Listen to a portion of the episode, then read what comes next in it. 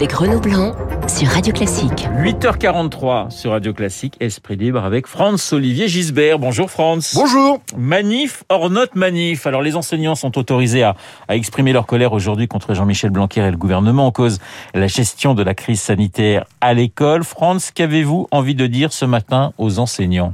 Bah, D'abord, ça, ça, fait euh, encore un jour de la semaine qui est pris, Renaud, le jeudi. Hein, je récapitule donc, le samedi c'était gilet jaune, maintenant c'est anti-vax, le jeudi c'est désormais les enseignants. Il y a, qu'en France qu'on voit ça, c'est-à-dire euh, la grève hebdomadaire ou la grève permanente ou la grève triannuelle. Je pense euh, notamment euh, à ce qui se passe à la SNCF avec les cheminots qui se mettent en général en grève au moment où les Français partent en vacances. Bon, alors il n'est pas sûr que le mouvement enseignant soit appelé à un grand avenir, parce que la semaine dernière, vous vous souvenez, les syndicats nous annonçaient 75% de grévistes. Le ministère en a trouvé 38%. Admettons qu'il y en ait un peu plus. C'est toujours comme ça, hein, entre oui, enfin, les organisations. ouais, mais enfin, admettons qu'il y en ait un peu plus. Si c'est un succès, il est quand même très, très, très, très relatif. Alors, il y, a un problème de, de mot d'ordre, de toute façon, dans, dans, cette grève. Ça ressemble un peu au mouvement social contre Omicron, au moment d'ailleurs, je vous signale, où la vague reflue. Et Omicron qui, a, Omicron qui a vraiment créé beaucoup de problèmes en matière de restrictions sanitaires. Il fallait changer tout le temps, on connaissait pas, etc. Restrictions sanitaires qui sont en train d'être levées en Grande-Bretagne, je vous signale. Bon.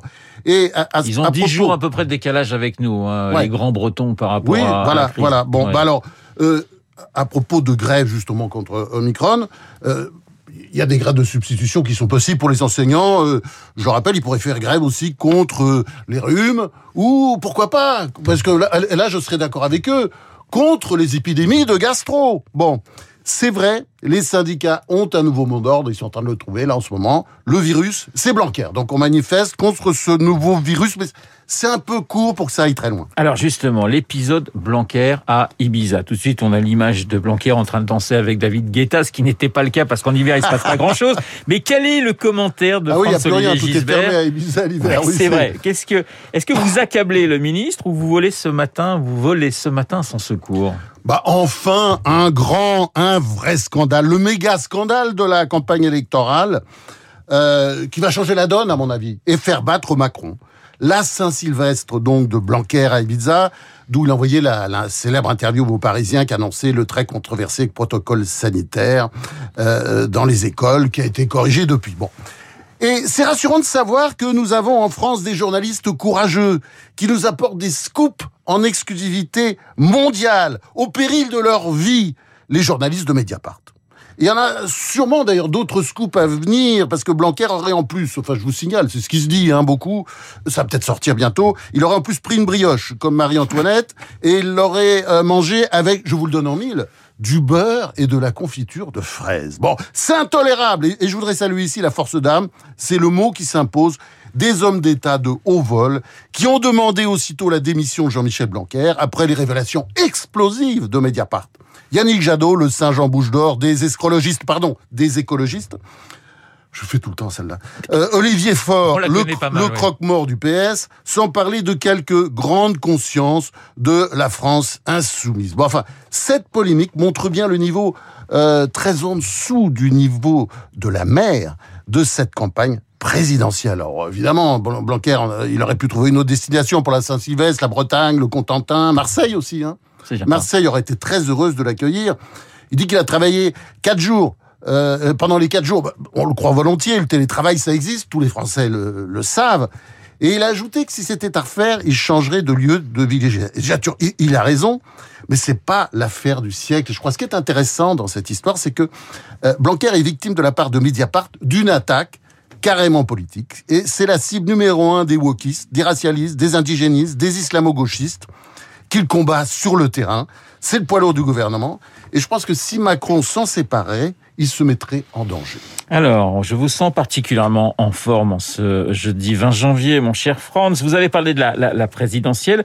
Bah, on y était d'une certaine manière hier à Strasbourg. Emmanuel Macron a parlé d'Europe. Plusieurs eurodéputés lui ont répondu. Jadot, Aubry, Bellamy Bardella, entre autres. Petit extrait des échanges entre Manon Aubry, Jordan Bardella et Emmanuel Macron hier. On écoute. Vous êtes le président du mépris et comme vous l'avez résumé, le peuple vous l'emmerdez. Pour la France, mais aussi pour l'Europe, il est vital que votre mandat reste unique. Vous avez quand même, je, je dois le saluer, très méthodiquement dit n'importe quoi sur tous les textes européens que nous pouvions signer. Et je dois dire que l'esprit de méthode avec lequel vous l'avez fait mérite une forme de respect, mais ça n'est pas en disant méthodiquement n'importe quoi, même si le n'importe quoi se tient, qu'on peut finir à la fin par dire des vérités. Alors voilà, on devait parler de l'Europe, mais ça ressemblait plutôt aux Français parlent aux Français hier du côté de Strasbourg et du Parlement européen. Ouais, il y a des jours comme ça où on a un peu honte d'être français. Ouais. Et, je, et je crois que c'était le cas en, en regardant le débat, et notamment d'ailleurs le, le visage absolument consterné de la nouvelle présidente du Parlement européen, Roberta euh, Metsola.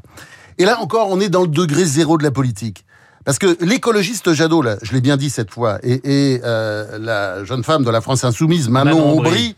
je pense qu'ils ont provoqué quand même un, un malaise en faisant un discours, les deux d'ailleurs, les deux. Euh, Bardella, c'était un peu autre chose, c'était lunaire, mais là, euh, dans les deux cas, on avait des discours de conseiller départemental à- dans une foire agricole, quoi. C'est- C'était pas du tout le lieu. Puis alors surtout, ce qui était fascinant, vous avez vu, Jadot.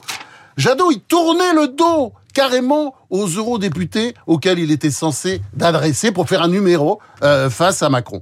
Comme on dit au baby au baby-foot, hein, c'était 10-0 pour Macron.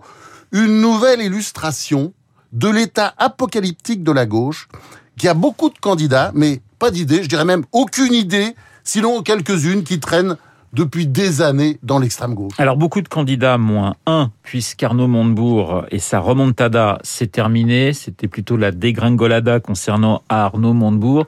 Dégringolada aussi pour la gauche française. France, qui est en train de tuer la gauche française, dont on a besoin dans le débat? Ah ben vous avez raison. On a besoin d'une gauche, sinon on, on aura un jour des gros problèmes dans ce pays, il se passera quelque chose. Et on a besoin d'une gauche, et aujourd'hui, c'est sûr que la gauche, je dirais plus particulièrement le Parti Socialiste, est une espèce en voie de disparition. Et comme vous d'ailleurs, moi je suis très sensible au combat pour la survie Je des espèces voie en, voie de disparition. oui. Et oui, oui, non, non, mais il faut, il faut se battre. Et juste ce qui est intéressant, c'est plus la gauche se gauchise, plus l'opinion la délaisse, plus elle se gauchise davantage. Quand vous regardez les principaux candidats, les, pr- les programmes, pardon, des principaux candidats de la gauche, bah, ce sont pas des programmes de gouvernement. Hein et, ce sont des, des, des, des programmes qui ont été écrits à la sauvette, euh, dans, dans des arrière-boutiques euh, de l'extrême gauche. Et ils voudraient nous faire croire, tous ces gens, que c'est François Hollande qui a tué la gauche. Mais c'est une légende urbaine qui est propagée d'ailleurs euh, par la presse de gauche. Les fossoyeurs de la gauche ont été les frondeurs. Les frondeurs, les Benoît Hamon, les Arnaud Montebourg, qui faisaient 1% Il n'y a pas de responsabilité François Hollande dans, le, dans la gauche d'aujourd'hui. Mais non, quand vous regardez bien les choses, aujourd'hui, ce sont euh, euh, Arnaud Montebourg, c'est pas la faute de Hollande s'il fait 1%. Et, et Benoît Hamon, c'était pas la faute de François Hollande non plus s'il a fait 6%. 6% la présidentielle, la campagne la plus chère. Non, mais vous vous rendez compte? Je crois que, en fait, ce qui se passe avec le Parti socialiste, c'est qu'il a cédé à ce qu'un grand politologue de la Troisième République, il faut lire, que j'adore, il faudrait, ressusciter celui-là, Albert Bayet, appelé le mouvement sinistrogir. Vous avez du latin sinistra, qui veut dire à gauche, hein, vous le savez, et qui signifie, qui que plus ça va, plus la gauche euh, euh, penche à gauche et s'éloigne ainsi du pouvoir. Parce que les sociodémocrates allemands qui n'ont pas suivi ce mouvement, hein, qu'on va traiter de droitier dans la gauche, qui est en fait l'extrême gauche française, eh ben, ces sociodémocrates allemands, ils sont revenus au pouvoir. Et les partis de la gauche, je dirais presque, je pense qu'il faut plus dire gauche maintenant, il faut dire extrême gauche. Ces gens, Taubira, tous ceux, ces gens qui restent, c'est l'extrême gauche, à part, à part Hidalgo. Et ces partis de gauche français, aujourd'hui, eh ben, ils sont à la rue. Voilà, il y a le Rhin finalement qui change quelque chose, euh, comme si les, les eaux du Rhin euh, faisaient que les socialistes allemands et français avaient pris des directions totalement différentes. Mais parce que les sociodémocrates allemands, ils se sont tenus ça fait un petit moment sur quand même, une ça, ligne. Oui, oui, mais ils se sont tenus sur une ligne depuis très longtemps. Et de temps en temps, bah, ils reviennent au pouvoir, et puis, et puis ils sont battus, et puis ils reviennent. La gauche française, aujourd'hui, elle ne reviendra pas au pouvoir telle qu'elle est, avec son discours, avec ses slogans débiles. Bon, camarade de Gisbert, on va passer au, au livre d'Emmanuel Todd. Où sont-elles, hein, ce livre? C'est le titre. Hein. Euh, c'est un essai sur l'émancipation euh, féminine. Vous aviez envie de parler de, de, de ce livre? Bah oui, évidemment, parce que j'adore. Bah évidemment, d'abord, je ne partage pas les convictions anti-européennes ou protectionnistes d'Emmanuel Todd, mais je suis souvent ébloui, ouais, ouais, je crois que c'est le mot, par euh, les livres lumineux qu'il publie, comme celui-là, euh, où sont-elles une esquisse de l'histoire des femmes, qui remonte très loin, comme disait tout à l'heure David Abiker, jusqu'à l'histoire des chasseurs-cueilleurs, il y, a, il y a 100 000 ans. Et il a une façon très particulière de travailler, Emmanuel Todd. Il est à la fois démographe, historien, anthropologue, mais on peut dire aussi qu'il est multidisciplinaire et surtout, c'est un anti-idéologue. Donc, d'une certaine manière, un anticonformiste. Et il montre euh, dans ses chiffres, ses courbes, ses cartes, c'est plein de cartes, on dirait un livre de, de Fourquet, mais il faisait ça déjà il y a très très très longtemps eh ben, on, se rend compte qu'au moment où se propage aujourd'hui un antiféminisme, un pardon, un féminisme, pardon, extrêmement violent, les femmes sont quasiment un, émancipées. sur l'ancien féminisme quelque oui, part. vous avez raison. Vous avez raison. peut-être finalement une critique un du féminisme d'hier. Absolument. Oui. Et vous avez raison. Et merci de m'avoir rattrapé là-dessus parce que c'est c'est la c'est la réalité. C'est-à-dire ce féminisme est contre le féminisme incarné autrefois par euh, quelqu'un comme, comme Elisabeth Banater.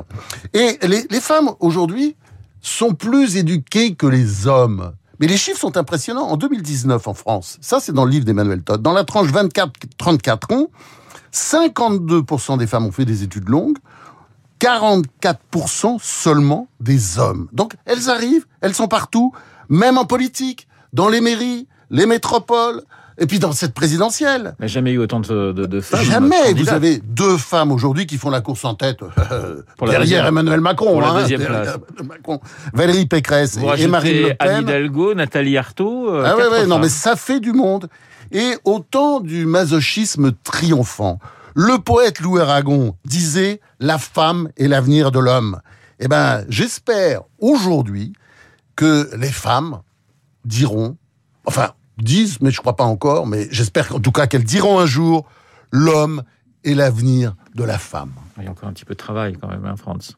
Ah non, mais ça avance, ça avance. Oui, il y a oui, qu'en oui, économie, oui, il y a qu'en économie, ça, le livre Le Todd le montre, mais il y a qu'en économie qu'il y a beaucoup de retard. Mais, mais ça vient, mais elles arrivent. Merci, France. Elles arrivent, rien ne pourra arrêter cette vague. Je sais que vous aimiez beaucoup euh, Gaspard Huliel, qui était un, un, un immense acteur. On va se quitter avec Ouais. une, une musique d'un des, des films qui lui avait permis d'ailleurs de remporter un César. Formidable film d'ailleurs. Voilà, un, long dimanche de fiançailles. Quelques notes pour lui rendre hommage et pour dire au revoir à Franz-Olivier Gisbert et à jeudi prochain. À jeudi prochain.